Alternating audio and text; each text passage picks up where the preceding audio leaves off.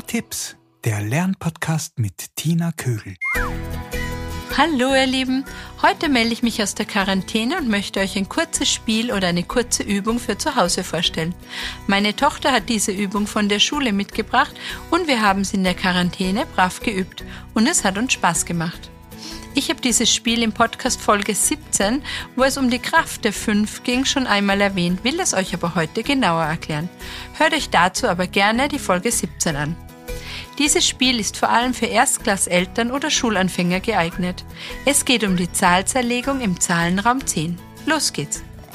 Ein Erwachsener zeigt dem Kind abwechselnd verschieden viele Finger und das Kind soll auf zehn ergänzen. Zum Beispiel streckt der Erwachsene drei Finger aus und das Kind ergänzt auf zehn und spricht dazu. Drei plus sieben ist gleich zehn. Das kann man ganz oft und immer schneller spielen. Vor allem kannst du die Zahlzerlegungen besonders oft üben, die deinem Kind noch schwerfallen. Zu Beginn sind die Finger eine gute optische Hilfe.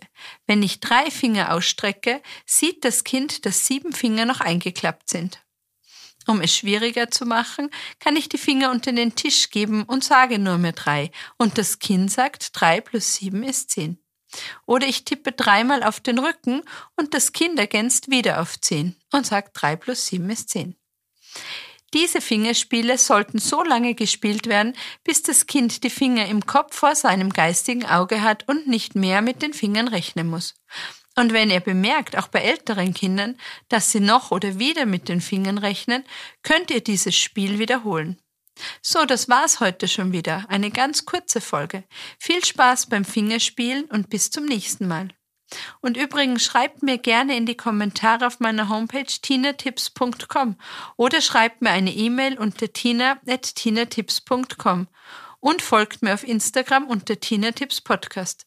Ich freue mich natürlich immer wieder über Fragen zum Thema Lernen und zum Schulalltag oder was ihr sonst noch auf dem Herzen habt. Bis bald, eure Tina.